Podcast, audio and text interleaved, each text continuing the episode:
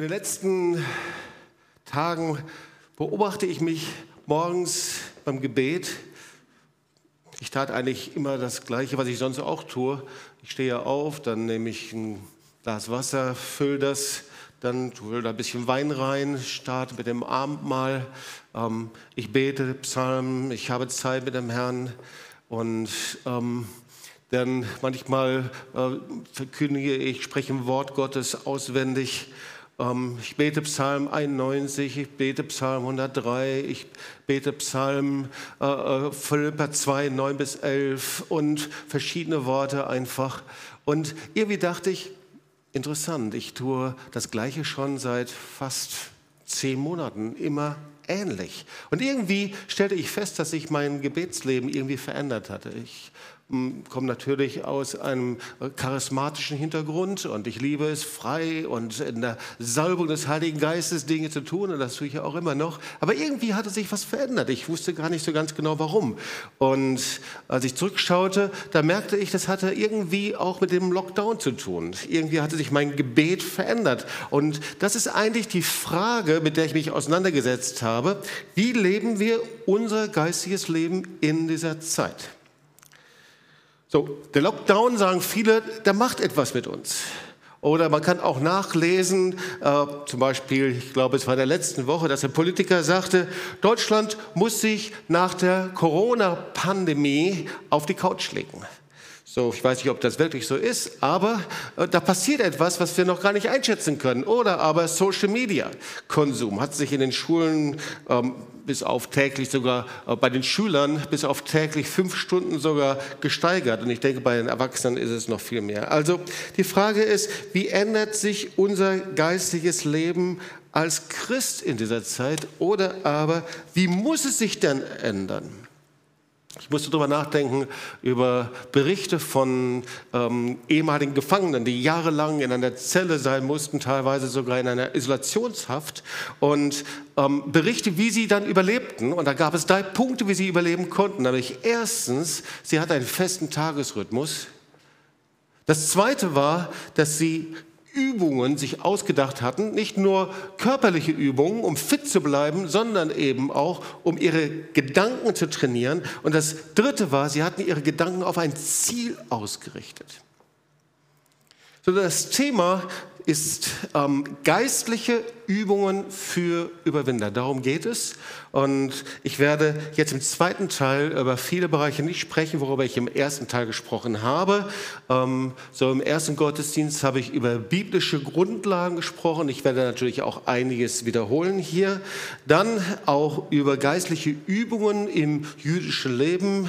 Ähm, dann geistliche Übungen in der Kirchengeschichte. Und dann wollen wir uns anschauen, wie sieht das ganz praktisch aus und was hat das mit der Gegenwart Gottes zu tun. Und dazu wollen wir uns zuallererst mal einen Vers anschauen aus Kolosser 2, Vers 3, äh, den ich sehr cool finde und passend finde. In Christus liegen alle Schätze, liegen verborgen alle Schätze der Weisheit und Erkenntnis. Und ich denke, wir haben noch längst nicht alles geborgen, ja, alle Schätze, alles, was Gott vorbereitet hat. Wir geben uns zufrieden mit Appetizern, mit Appetithappen, mit Geistlichen und leben von Gebet zu Gebet, von Andacht zu Andacht, von Gottesdienst zu Gottesdienst. Und ja, wir schmecken etwas, aber da gibt es noch viel mehr an der Gegenwart Gottes. Und deswegen schreibt dann Paulus weiter, Kolosser 2, Vers 5, ich freue mich und sehe auf eure Ordnung, interessantes Wort. Das griechische Wort heißt Taxis. Die Übersetzung ist eigentlich eine festgesetzte Zeitfolge oder auch Qualität. Ich freue mich sehr und sehe eure Ordnung und euren festen Glauben. Ordnung und festen Glauben. Also Glauben, der auf ein Fundament gegründet ist, an Christus. Das sagt er hiermit. Und Zwei Verse weiter, ihr seid gewurzelt und erbaut in ihm.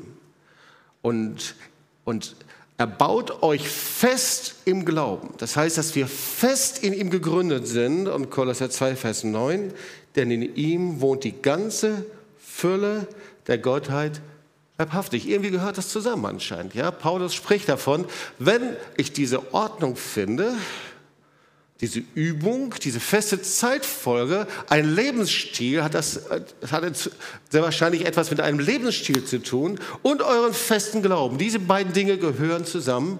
Dann habt ihr die Voraussetzung, Fülle von mir zu empfangen in einer Weise, wie ihr es bis jetzt noch nicht erlebt habt.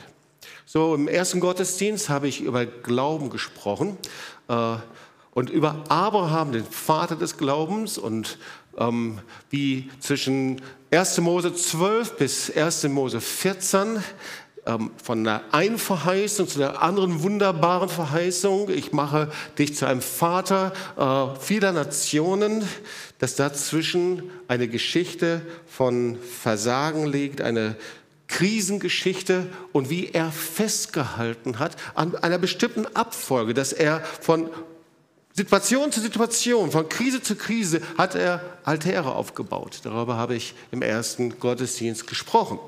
Und diese Altäre, die haben eine besondere Bedeutung. Im Alten Testament ist die Bedeutung des Gebetes, der Anbetung, der Gegenwart Gottes. Und es ist die, das älteste Zeugnis einer geistlichen Übung im Alten Testament, die sich durchzieht bis ins Neue Testament und heute zum Abendmahl. Etwas, was regelmäßig eben durchgeführt wird. So, es lohnt sich, ähm, den Gottesdienst vom Alten, äh, den Gottesdienst anzuhören. Wir können das über Podcast, bieten wir das an. Und ich möchte an diesem Punkt weitermachen, denn ähm, so, wir wollen uns mal das Wort Gottes anschauen. Was sind denn eigentlich geistliche Übungen? Was heißt das, dass etwas regelmäßig passiert? Welche Bedeutung hat das überhaupt für Gott? So geistliche Übungen im Wort Gottes findest du mit biblischen Begriffen und diese biblischen Begriffe, die findest du mit dem Wort alle Zeit, beständig, jeden Morgen, immer wieder neu. Das sind diese Begriffe da und das ist für jüdisches Denken völlig normal. Das heißt, Du findest dort die regelmäßige Reinigung, regelmäßige Waschung. Du findest das regelmäßige Gebet. Du findest dort, dass ähm, äh, morgens, mittags, abends gebetet worden ist. Oder das 18 Gebet. Das sind die Segnungen, die ausgesprochen werden. Oder aber der aaronitische Segen, äh, die Lesung der Torah. Es sind Dinge, die sich ständig wiederholen, immer wieder und immer wieder getan und gemacht werden. Daniel 6, Vers 11. Es steht, Daniel war ja auch in einer Krisensituation. Er fiel dreimal am Tag auf seine Knie, betete, lobte und dankte seinen Gott, wie er es auch vorher zu tun pflegte. Ja, das heißt, es war ein Lebensstil, den er durchführte. Einige Bibelstellen, 1. Chronik 16, Vers 11. Also immer, wenn wir über alle Zeit lesen. Suchet sein Angesicht alle Zeit. Also nicht nur einmal, nicht mal zwischendurch, ab und zu mal, sondern er ist ein Lebensstil gemeint. Psalm 34, 2. Ich will den Herrn loben alle Zeit. Lukas 21, Vers 36. Wacht aber alle Zeit und betet, dass ihr stark werdet. Apostelgeschichte 24, Vers 16. Hier schreibt sogar Paulus, ich übe mich alle Zeit ein unverletztes Gewissen zu haben vor Gott und den Menschen. Also er übt sich so darin, und zwar ein unverletztes Gewissen, das heißt ein Lebensstil des reinen Gewissens. Epheser 6, Vers 18. Hier ist das Gebet eben nicht ab und zu mal, sondern betet alle Zeit mit Bitten und Flehen. Hebräer 13, Vers 15. So lasst uns immer wieder, alle Zeit, Tag und Nacht in einem Zustand sein, in dem ihr Gott das Lobopfer darbringt. Naja, das kennen wir ja auch. Gell? Also ich glaube, das eine, das Herrliche anzubeten im Gottesdienst oder in Zellgruppen oder wo auch immer. Aber ich glaube, jeder von uns hat das schon mal erlebt. Du bist im Auto, du bist unterwegs, du bist in Situationen, in dir kommt einfach ein Lobpreis, eine Anbetung. Das heißt, es gibt noch mehr als einfach punktuell von Gebet zu Gebet, von Anbetung zu Gottesdienst zu leben. Und wenn wir uns das Leben der Urchristen anschauen, Apostelgeschichte 2, Vers 42, zum Beispiel, wenn das Wort beständig kommt. Sie lobten aber beständig und sie blieben aber beständig. So ist das richtig. Sie blieben aber beständig in der Lehre der Apostel und in der Gemeinschaft und im Brotbrechen und Gebet. Also ständig im Gottesdienst, ständig Lehre, ständig Anbetung, Gemeinschaft, Abendmahl. Und dann kannst du weiterlesen, das Ergebnis sind Zeichen und Wunder. Sie hatten alles gemeinsam. Der Herr fügte täglich hinzu. Gottes Herrlichkeit und Gegenwart kam einfach in einer wunderbaren Weise. Und dann Vers 46, sie waren täglich einmütig beieinander. Ja, immer wieder. Du siehst ständige, kontinuierliche Abläufe. Apostelgeschichte 3, Vers 1. Petrus aber und Johannes gingen hinauf in den Tempel um die neunte Stunde zur Gebetszeit. Du siehst also, die Urchristen und ersten Christen haben einfach das jüdische Leben, weil es eben jüdische Gemeinde waren, und es waren eben Juden in der Urgemeinde, sie haben das übernommen, natürlich. Das war also ein Lebensstil, der geprägt war von geistlichen Übungen geistlichen Übungen, die kontinuierlich immer wieder und immer wieder geschehen sind, immer wieder durchgeführt wurden. So, das heißt, geistliche Übungen sind im biblischen, im jüdischen und im verschiedenen und im urchristlichen Umfeld völlig normal. Und sie sind die Voraussetzung für eine gesunde Beziehung zu Gott. Und jetzt sagst du, ouch. Also Jobs geistliche Übung, da habe ich ganz andere Vorstellungen. Übung, das hört sich immer so an, dass man etwas tun muss. Übungen, hey, ich bin doch nicht jemand, der mir einfach etwas verdienen muss bei Gott. Oder Übung, das hört sich nach Anstrengung an. Übung, das hört sich danach an, dass ich irgendwie noch nicht empfangen habe. Was sind geistliche Übungen? Ihr Lieben, der Begriff ist uns wirklich manchmal fremd und manchmal wird dieser auch im katholischen Umfeld gebraucht. Ja? Äh, zum Beispiel mit dem Wort Exerzitien. Und dann denkst du, oh ja, ich komme aus diesem Bereich, da habe ich sofort Assoziationen, vielleicht sogar äh, Askese, Kasteiung, Dinge, die ich nicht machen will, Gesetz oder irgendwie sowas. Aber das ist es nicht. Das meine ich nicht. Ich meine, mit geistlichen Übungen, die wir hier im biblischen, im jüdischen und im urchristlichen Umfeld sehen, meine ich etwas anderes. Übrigens, im Pietismus gibt es das auch.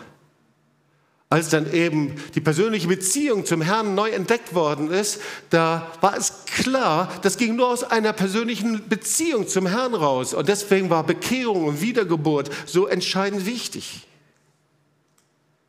Und das ging nur, indem man einen geistigen Lebensstil lebte. Man konnte nicht auf der einen Seite die Sau rauslassen und leben, wie man wollte und dann ein paar Dogmen anerkennen und dann als Christ leben, sondern man sagte, hey, wenn du eine Beziehung zum lebendigen Gott hast, dann ändert das dein Leben. Du hast einen völlig anderen Lebensstil als vorher. Das nannte man die Praxis Pietatis, die Frömmigkeitspraxis. Also was ist ein geistlicher Lebensstil? Lass uns das mal so nennen geistliche Übungen, ein geistlicher Lebensstil. Ihr Lieben, es gibt einen Lebensstil, den der Heilige Geist derart attraktiv findet, dass er uns mit Gottes Gegenwart heimsuchen und berühren kann. Er wird wie angezogen davon.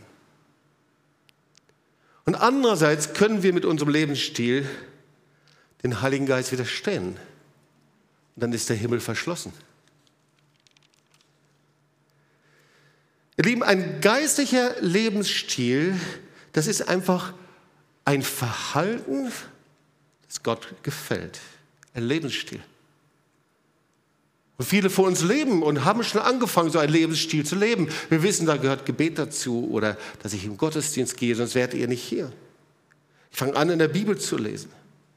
Aber ein geistlicher Lebensstil, der auf Beständigkeit ausgelegt ist.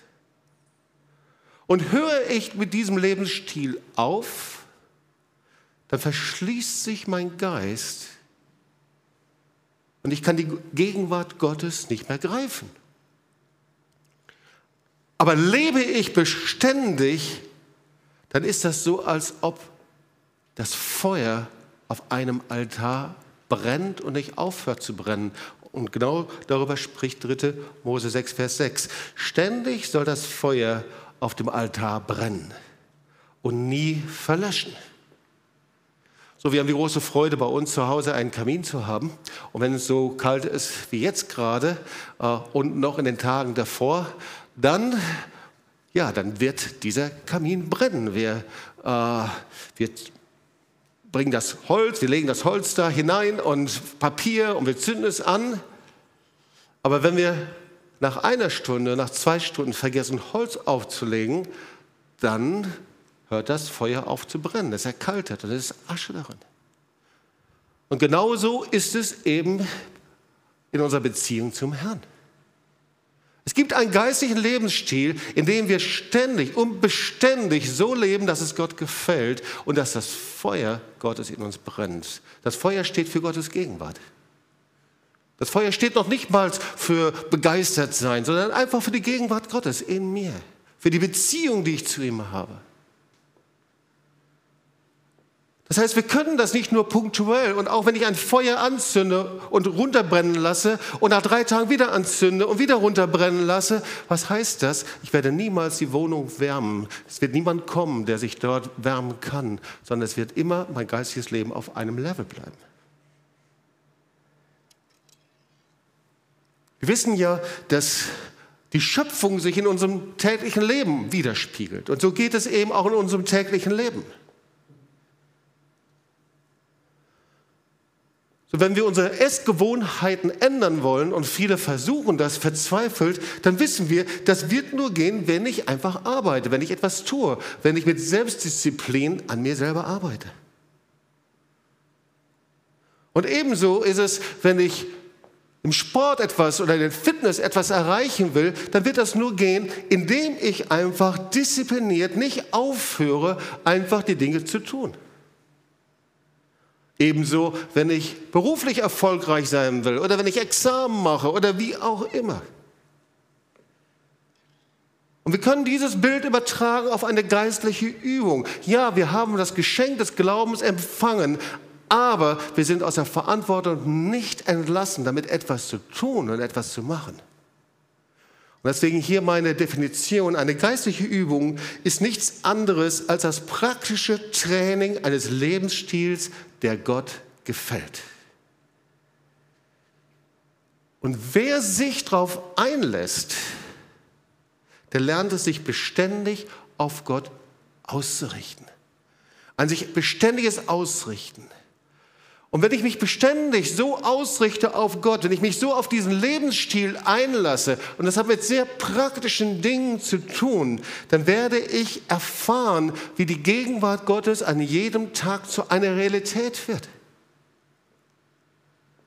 Eben nicht nur die Realität Gottes, im, Realität Gottes im Gottesdienst oder aber in meinem persönlichen Gebetskammer. Ja, da natürlich in einer besonderen Weise. Die Realität Gottes nicht nur, wenn ich irgendwelche besonderen Veranstaltungen habe, sondern wenn du im Alltag bist, die Gegenwart Gottes, wenn du durch Schwierigkeiten gehst, Gottes Herrlichkeit, wenn du am Kämpfen bist, wenn du durch Krisen gehst, Gottes Gegenwart, wenn du nichts erwartest, aber Gott ist da und der Himmel ist offen und du schmeckst etwas von seiner Herrlichkeit. Herrlichkeit.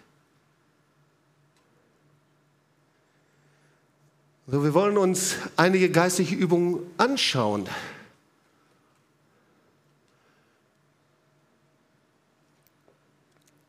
Geistliche Übungen richten deinen Geist auf Gott aus und öffnen ihn für die Gemeinschaft mit dem Heiligen Geist. Geistliche Übungen sind der Kompass, und Haltepunkt in Krisen. Und ich glaube, dass diese Botschaft über geistliche Übungen in dieser Zeit, ich möchte fast sagen, geistliche Mechanismen, die ich nicht nur eingeübt habe, sondern die ich automatisch eben anwenden kann. Geistliche Mechanismen, geistliche Übungen, die ich wie selbstverständlich lebe, weil sie ein Teil von mir geworden sind. Ich glaube, dass es eine wichtige Botschaft ist in der Zeit des Lockdowns. Du weißt ja, dass bestimmte Dinge sich automatisieren. Du fährst, du lernst Autofahren oder du äh, setzt dich zuerst hinter das Steuerrad und du musst über jeden Gang nachdenken. Du musst genau nachdenken, wo die Bremse ist. Du musst genau darüber nachdenken, wie du durch den Straßenverkehr lenkst. Ich weiß noch, als ich mit äh, 18 meinen Führerschein gemacht habe, äh, danach, nach einer Stunde bist du als Fahrschüler völlig gestresst, weil du musst an alles denken und dann muss ich in den Spiegel gucken und dann muss ich im Mittelspiegel gucken und wann muss ich blinken, wann muss ich über meine Schulter gucken oder wie auch immer. Du fährst nur ein halbes Jahr und das Ganze hat sich automatisiert in dir. Du hast es so innerlich drin, dass du nicht mehr darüber nachdenken kannst. Es ist ein Teil von dir geworden. Und über diesen geistlichen Lebensstil, darüber spreche ich. Geistliche Übungen und geistlicher Lebensstil sind ein Kompass und Haltepunkt in der Krise. Wir wollen noch mal kurz einen Blick in die Kirchengeschichte werfen.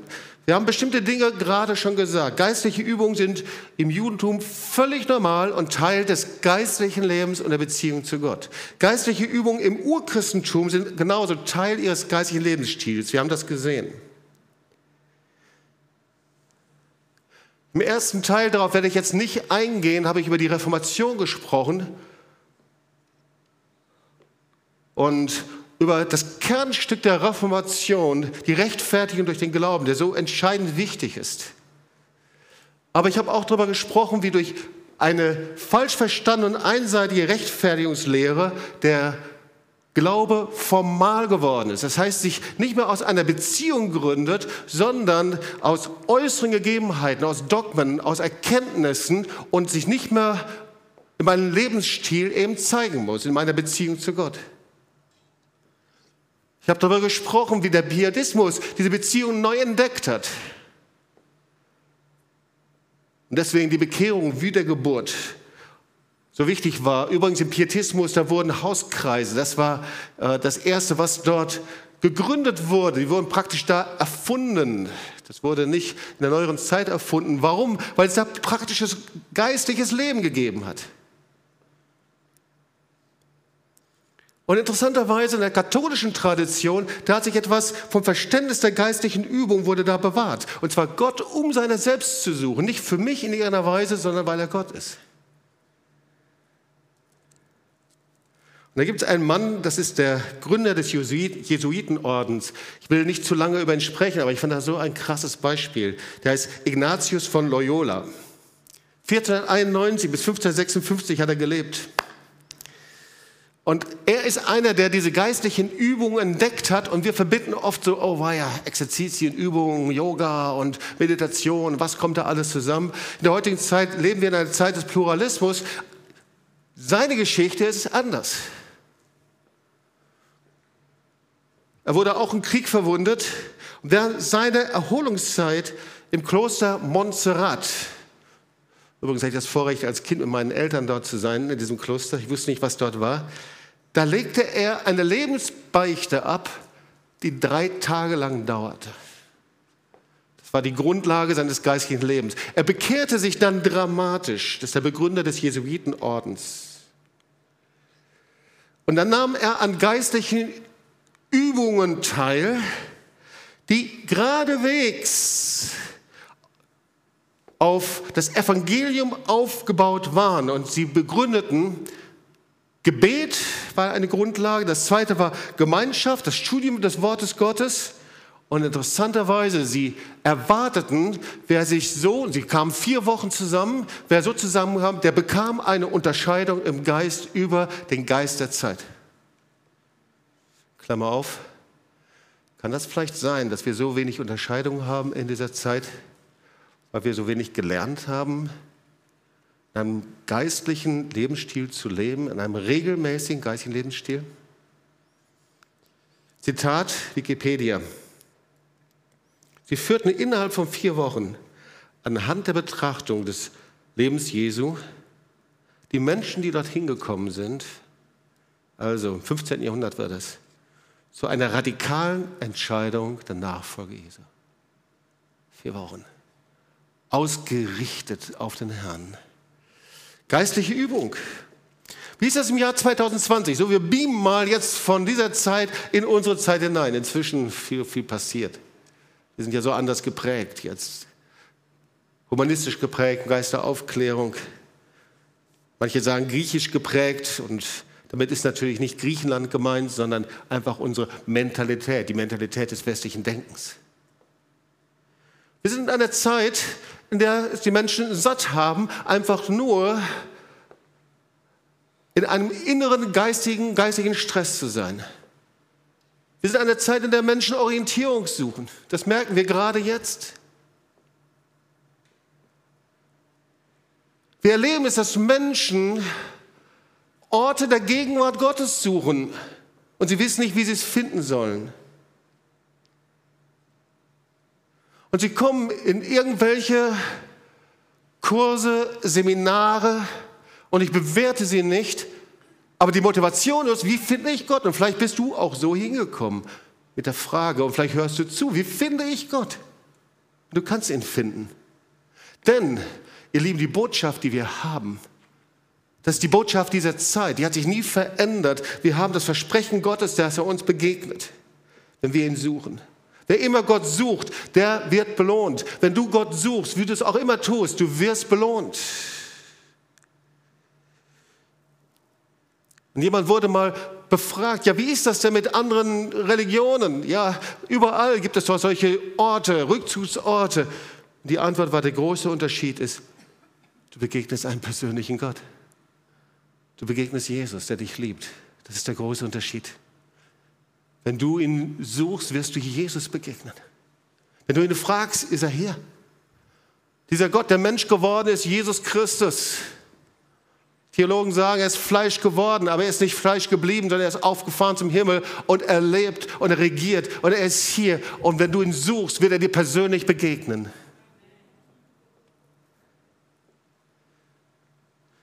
Es hat mal eine russische Kommunistin gegeben, die hieß Tatjana Goritscheva. Und sie hatte eine gute Idee. Sie sagte, ich werde mir eine Auszeit nehmen und ich werde über das Vaterunser meditieren. Das ist eine gute Idee.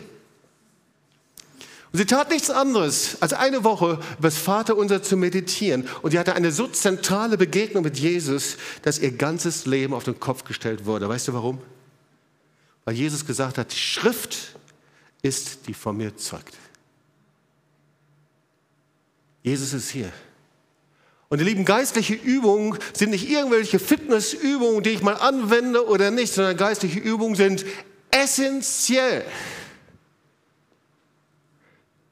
für dein geistliches Leben und Glaubensleben. Was sind geistliche Übungen? Naja, also wir schauen uns mal einige an und wir werden da ziemlich schnell durchgehen, weil bei manchen denkst du, ja, das ist wirklich wahr, das, das tue ich ja schon. Als ich mich bekehrte als Teenager, war das Erste, was ich lernte, dass mir eben jemand sagte, Jobst, ähm, fang regelmäßig an, ein Wort Gottes zu lesen. Und ich fing an, ein Wort Gottes zu lesen. Fang regelmäßig an zu beten. Tu das nicht nur ab und zu mal. Und das Nächste ist, Jobst, es ist wichtig, dass du irgendwo eine lebendige Gemeinde findest. Jobst, es ist so wichtig, dass du dein Leben in Ordnung bringst mit Gott und dass du es reinigst einfach. Und ich fing das einfach an, weil ich wusste, ich habe jetzt ein neues Leben, ich muss Gott kennenlernen. Das meiste habe ich nicht verstanden. Ich wusste nicht, wie ich beten sollte. Ich konnte ein Jahr lang nicht laut beten, weil ich so innerlich belastet war. Es war ich war so innerlich gefangen einfach. Die Bibel, das Wort Gottes habe ich nicht verstanden, obwohl ich die gute Nachricht in Neuausgabe gelesen habe für Teenager. Ich war richtig wie vernagelt, aber ich tat es. Und der gute Rat, den ich damals bekommen habe, ist, Jobs, wenn du es tust, wer sich Gott naht, dem naht sich Gott. Tu es. Mach es, auch wenn du nichts verstehst. Mach es, geh Schritt für Schritt. Okay, was sind die geistlichen Übungen? Vielleicht schauen wir uns mal kurz auf der PowerPoint ein. So, der erste Punkt ist Anbetung. Ja, so, ähm, Anbetung ist nicht etwas nur für ein Anbetungsteam. Das Wort Gottes, dass wir alle Zeit den Herrn anbeten, ihn ehren sollen dass wir das suchen sollen. Und ihr Lieben, nicht alle drei, vier Tage, sondern dass es ein Lebensstil wird. Der zweite Punkt der geistlichen Übung ist Gebet. Und es ist doch klar, wenn du nur alle paar Tage irgendwann mal denkst, so jetzt sollte ich aber mal wieder beten, dann nimmst du diese Appetithappen des Glaubens und sicherlich Gott ist gnädig und wird dir begegnen, aber du wirst nie erleben, dass der Himmel sich öffnet und Gottes Gegenwart kommt. Es lebt von Kontinuität. Eine geistige Übung ist das, was ich immer wieder tue. Und der nächste Punkt ist das Wort Gottes Studium. Das, ich bin so dankbar für die Bible Talks, dass wir lernen, wie das Wort Gottes ist und zu studieren. Aber das Wort Gottes kommt nicht leer zurück. Es verändert etwas in deinem Leben. Und das Wort Gottes ist nicht nur etwas zu verstehen, sondern das Wort Gottes ist, dass Gott zu dir sprechen kann. Und ihr Lieben, ich spreche über einen Lebensstil, einen kontinuierlichen Lebensstil. Das nächste ist, dass wir warten auf Gott und empfangen. Manchmal schockiere ich einige und sage, du, die größte Zeit meines Gebetes ist, dass ich äh, nicht spreche, nicht rede, sondern einfach vom Herrn bin und es genieße, mit ihm Gemeinschaft zu haben und auf sein Wort warte. Eine geistliche Übung ist genauso die Übung der Lebensbereinigung. Ihr habt gehört, der Gründer der Jesuiten hat das getan und genauso äh, unsere katholischen Freunde ist das ein normales Lebensstil. Und ihr Lieben, eine Lebensbereinigung ist, dass ich eine Grundlage habe, dass ich übe, ein reines Gewissen zu haben vor Gott und den Menschen. Und ich bin erschrocken, wie wenige diese Gnade und das Vorrecht empfangen haben. Sechste ist Lebensstil, reines Gewissen. Ich übe es, ein reines Gewissen zu haben vor Gott und den Menschen. Das heißt, die Übung, sofort um Vergebung zu bitten, wenn ich in irgendeiner Art und Weise mich versündigt habe an anderen. Durch mein Reden, durch mein Sprechen, durch das Reden hinter den Rücken von anderen. All diese Dinge, die wir genau kennen. Und ich habe gelernt als Teenager, ein reines Gewissen ist, dass ich sagen kann, dass ich vor Gott und für den Menschen mich gebeugt habe, in einer Demut lebe dass Menschen nicht mit dem Finger auf mich zeigen können und sagen, du bist an mir schuldig geworden. Denn das nächste ist Barmherzigkeit und Dienen.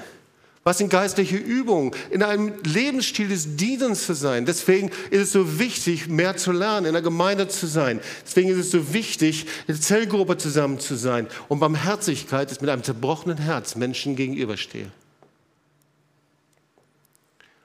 Und mein inneres Zeugnis der Lebensstil ist, dass wir nicht nur irgendwann mal zu besonderen Einsätzen Zeugnis geben, sondern weißt du, dass wir geboren sind, ein Zeugnis zu sein? Dass unsere Lebensbestimmung ist, dass wir nicht mehr uns selbst leben, sondern damit Menschen an dir sehen können, dass du ein lebendiger Brief in Christus bist. Dass die Botschaft Jesu an dir sehen, dass Gottes Herrlichkeit und Gegenwart auf deinem Leben ist. Und das Fasten, gerade zu Beginn des Jahres, haben gelernt, dass das ein Lebensstil ist von uns. Und die tägliche Gemeinschaft im Alltag. Die tägliche Gemeinschaft im Alltag. Und eigentlich, ihr Lieben, da wollte ich hin. In den letzten fünf Minuten der Predigt. Als ein Höhepunkt. Als etwas, was wir lernen.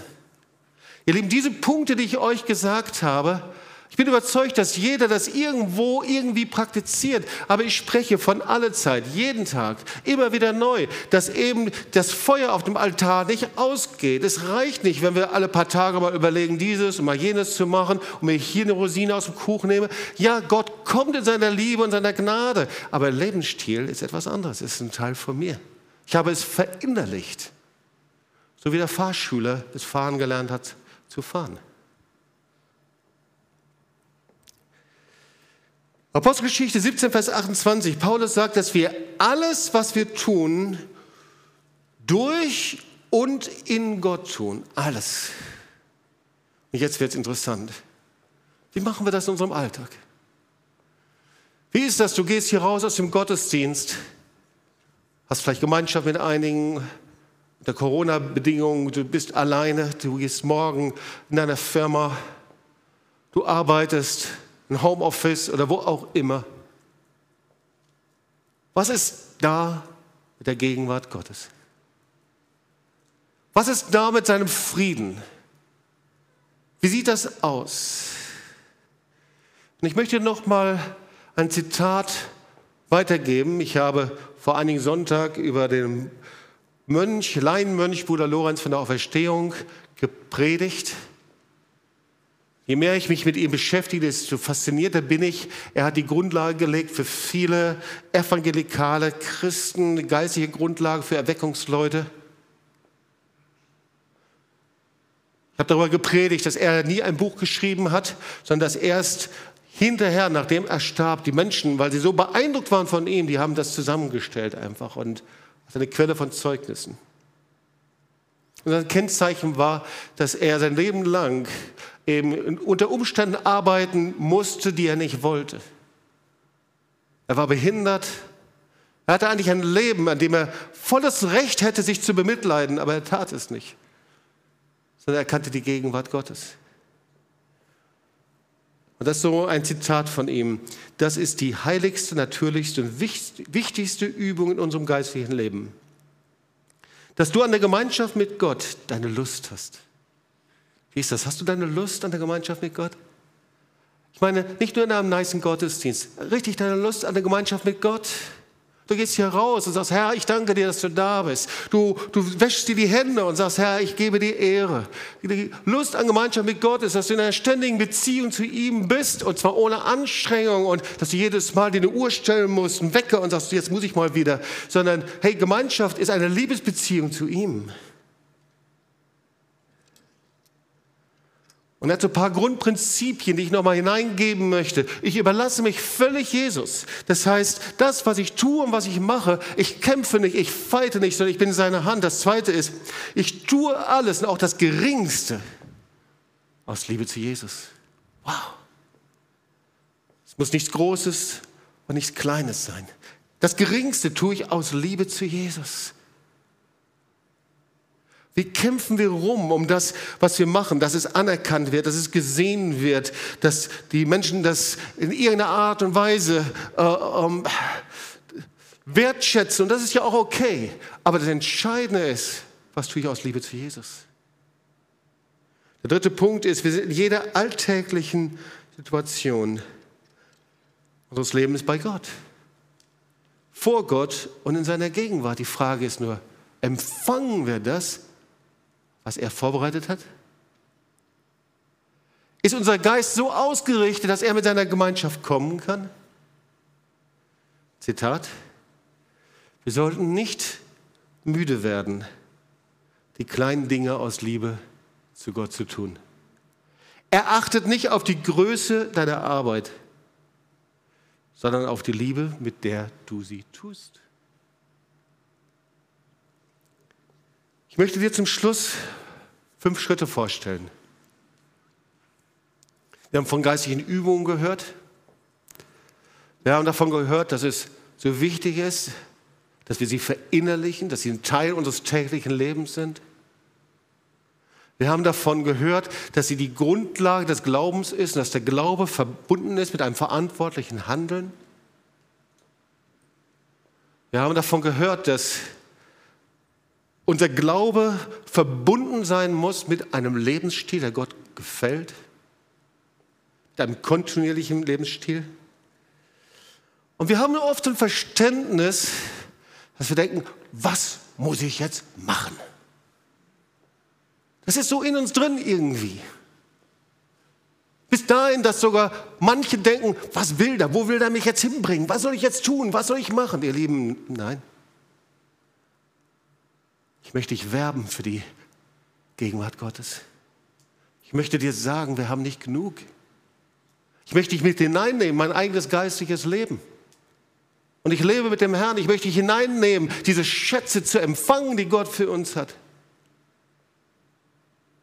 Es ist nicht, was muss ich machen, sondern was hat Gott vorbereitet. Und ich möchte dir so ein paar Schritte noch weitergeben. Ich hoffe, dass ich es finde jetzt hier. Da ist es.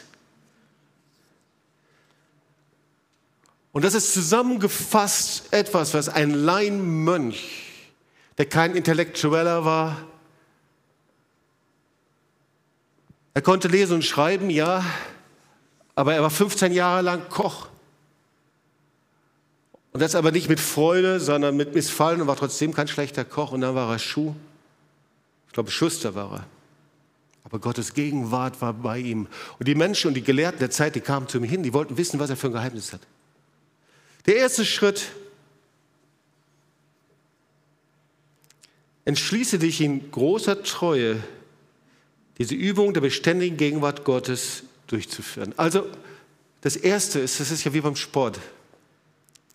Wenn du mal Exercises und Übungen durchführen willst, dann musst du dich entscheiden, das auch durchzuziehen. Da sind wir nicht so gut drin, ihr Lieben. Wir hören das und denken, ah, aber ob es funktioniert, der Herr hat mir keine Gnade gegeben. Nein, wir haben uns nicht entschieden. Also der erste Schritt ist, wenn du möchtest, dass das Feuer auf deinem Altar brennt, ist der erste Schritt. In Treue das zu tun. Die zweite Maßnahme, der zweite Schritt, sie, wie die Voraussetzung, über ein reines Leben zu führen, in dem du nichts tust, redest oder denkst, was Gott missfallen könnte. Wer kann dazu Arm sagen? Ja, das ist doch gut, oder? Ich glaube, da kann ich zustimmen. Über ein reines Leben zu führen, in dem du nichts tust, redest oder denkst, was Gott missfallen könnte. Okay. Und jetzt kommt das Dritte. Und jetzt wartest du sehr wahrscheinlich, was muss ich jetzt tun? Wo kommt der Hammer? Oh nein. Und jetzt pass auf, du erlangst die Gegenwart Gottes nur, wenn du in deinen Gedanken mit ihm sprichst. Hast du das schon mal? Ja, oder? Und zwar, deswegen wollen wir auch ohne Worte in unserem Herzen voller Liebe mit Gott beständig kommunizieren. Wie mit unserem besten und liebsten Freund. Das tun wir bei jeder Gelegenheit und unter allen guten wie auch schlechten Umständen. Er sagt, du kannst jeden Tag mit ihm beten mit ihm sprechen, in deinen Gedanken kommunizieren. Du musst nicht religiös dein Gesicht verziehen, du musst nicht innehalten und dreimal Halleluja sagen und fünfmal Preis den Herrn. Aber in deinen Gedanken. vielleicht sagst du, das kriege ich nicht hin. Oh doch. Unsere Gedanken sind manchmal sehr, sehr erstaunlich. Wir können unsere Gedanken trainieren sogar. Können unsere Gedanken ausrichten auf bestimmte Situationen. Bist du schon mal von jemandem verletzt worden? Sicher. Hast du schon mal erlebt, dass deine Gedanken dann ständig drum kreisen, ständig drum kreisen, ständig drum kreisen? Das ist ein Kennzeichen von Verletzung. Denkst du nicht, dass es dann umso mehr möglich ist, dass unsere Gedanken ständig um Gott kreisen und ihm, wir mit ihm sprechen und beten? Ihm einfach nur sagen, und zwar eben nicht nur zur Gebetszeit, ja, da fängt es an, morgens zum Beispiel, oder wann es dein Zeitpunkt ist, aber jederzeit. Vierter Schritt, übe dich darin, inmitten aller Geschäftigkeit einen Augenblick Stille zu halten, um einen Liebesblick auf ihn zu werfen. Gott ist da. Manchmal stelle ich mir vor, wir düsen durch unseren Alltag hindurch, machen, studieren, kämpfen innerlich mit Dingen rum und Gott steht neben dir und sagt, hey, komm, komm mal zu mir kurz. Und manchmal ist es nur ein Gebet, Herr, ich liebe dich. Ich danke dir, dass du mir hilfst. Ich danke dir, dass du da bist. Und manchmal kann ich mir das antrainieren. Ich bin gerade dabei, mir es anzutrainieren, dass ich das nicht mal drei, viermal am Tag mache, sondern überall, wo ich bin, kurz einfach mit Jesus spreche, zum Hinkomme. Und das hat erstaunliche Auswirkungen. Übe dich darin, in aller Geschäftigkeit einen Augenblick Stille zu halten, einen Liebesblick auf ihn zu werfen. Du tust das am besten mit einem kurzen inneren Gebet indem du deine Liebe, Anbetung oder Hingabe ausdrückst. Ist das schwer? Nein. Aber es hat Auswirkungen, die du dir nicht vorstellen kannst. Die fünfte Maßnahme, fünfte Schritt ist, übe dich das an jedem Tag, in jeder Stunde, so oft es geht. Es kostet zuerst ein wenig Mühe, wird aber durch die beständige Übung allmählich zu einer guten Gewohnheit. Das ist das, was ich meine. Ich verinnerliche es. Und das verändert das ganze Lebensgefühl. Wenn du das tust, ist es so, als ob du Gottes Liebe wie ihm vorübergehen, ohne dass es jemand wahrnimmt, schmeckst. Weißt du, du hast so einen wunderbaren und großen Gott, der sagt, ich freue mich, wenn du deine Gebetsaltäre aufbaust, wenn du zu mir hinkommst. Ich komme in meiner Gegenwart in Gottesdienst, in die Zellgruppe. Aber ich bin noch größer. Ich bin noch größer. Ich sehne mich danach, dass das Feuer auf deinem Altar brennt. Und jedes Gebet, jedes tägliche Gebet ist wie ein Holzscheit, den du auf diesen Altar legst. Jedes Gebet, jede kurze Anbetung, jeder Dank, jede Beziehung, alles, Tag für Tag, Stunde für Stunde, ist wie ein Stück Holz, das du drauf legst und das Feuer brennt. Und Gottes Gegenwart ist da und kommt. Ich glaube, dass 80 Prozent unserer Probleme bewältigt würden wenn das Feuer wirklich brennt. Und wir nicht Saisonchristen, Appetithappen-Christen sind, sondern wir Christen sind, die kontinuierlich in so einem Lebensstil leben. Komm, lass uns aufstehen und wir wollen beten.